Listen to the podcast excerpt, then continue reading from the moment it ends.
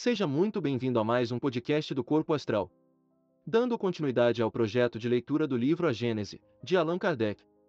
No episódio de hoje, cobriremos apenas os primeiros cinco tópicos do capítulo 1, Caráter da Revelação Espírita.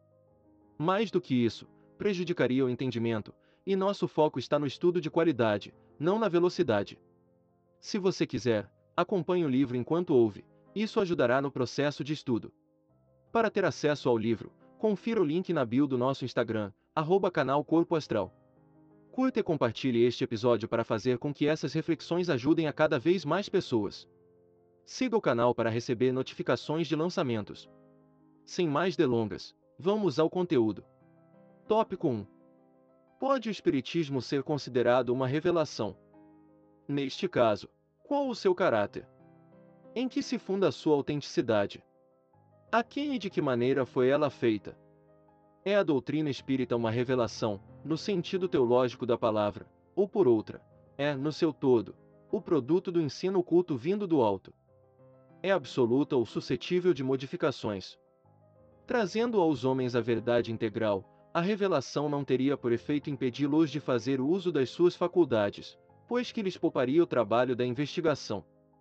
Qual a autoridade do ensino dos espíritos, se eles não são infalíveis e superiores à humanidade? Qual a utilidade da moral que pregam, se essa moral não é diversa da do Cristo, já conhecida? Quais as verdades novas que eles nos trazem? Precisará o homem de uma revelação. E não poderá achar em si mesmo e em sua consciência tudo quanto é mister para se conduzir na vida. Tais as questões sobre que importa nos fixemos. Tópico 2.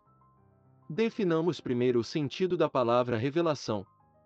Revelar, do latim revelare, cuja raiz, velum, véu, significa literalmente sair de sob o véu, e, figuradamente, descobrir, dar a conhecer uma coisa secreta ou desconhecida. Em sua acepção vulgar mais genérica, essa palavra se emprega a respeito de qualquer coisa ignota que é divulgada, de qualquer ideia nova que nos põe ao corrente do que não sabíamos. Deste ponto de vista, Todas as ciências que aos fazem conhecer os mistérios da natureza são revelações e pode dizer-se que há para a humanidade uma revelação incessante.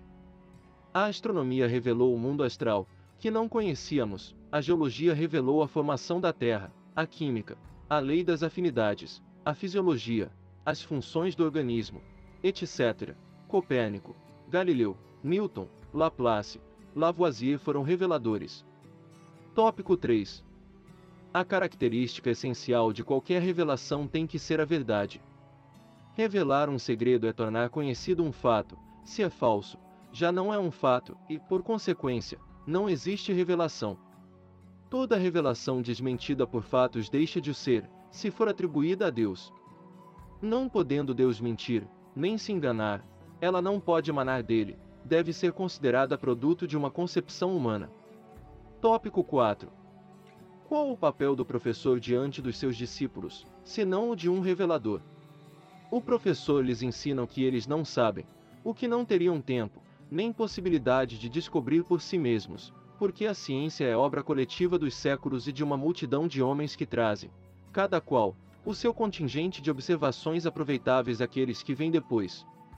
O ensino é, portanto, na realidade, a revelação de certas verdades científicas ou morais, físicas ou metafísicas, feitas por homens que as conhecem a outros que as ignoram e que, se assim não fora, as teriam ignorado sempre.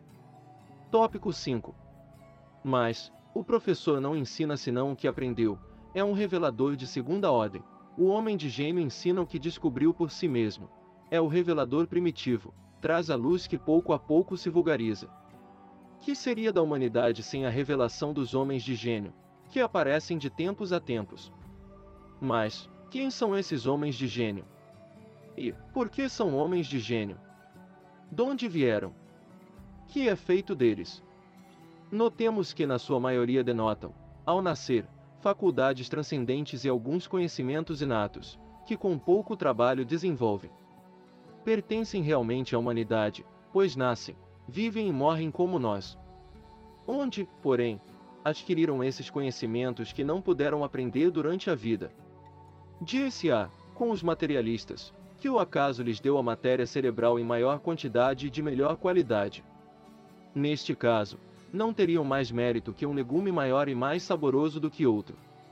Dir-se-á, como certos espiritualistas, que Deus lhes deu uma alma mais favorecida que a do comum dos homens.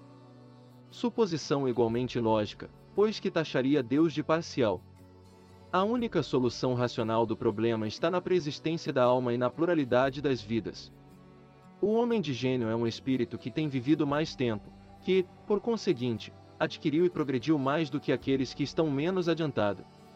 Encarnando, traz o que sabe, como sabe muito mais do que os outros e não precisa aprender, é chamado homem de gênio. Mas seu saber é fruto de um trabalho anterior e não resultado de um privilégio.